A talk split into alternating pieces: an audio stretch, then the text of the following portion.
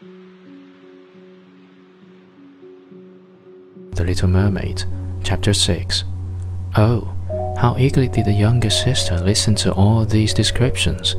And afterwards, when she stood at the open window looking up through the dark blue water, she thought of the great city, with all its bustle and noise, and even fancied she could hear the sound of the church bells down in the depths of the sea.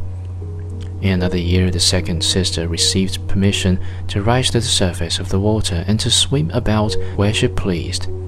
She rose just as the sun was getting, and this, she said, was the most beautiful sight of all.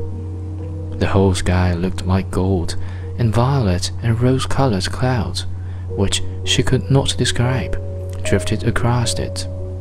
And more swiftly than the clouds flew a large flock of white swans towards the setting sun and like the long white veil across the sea.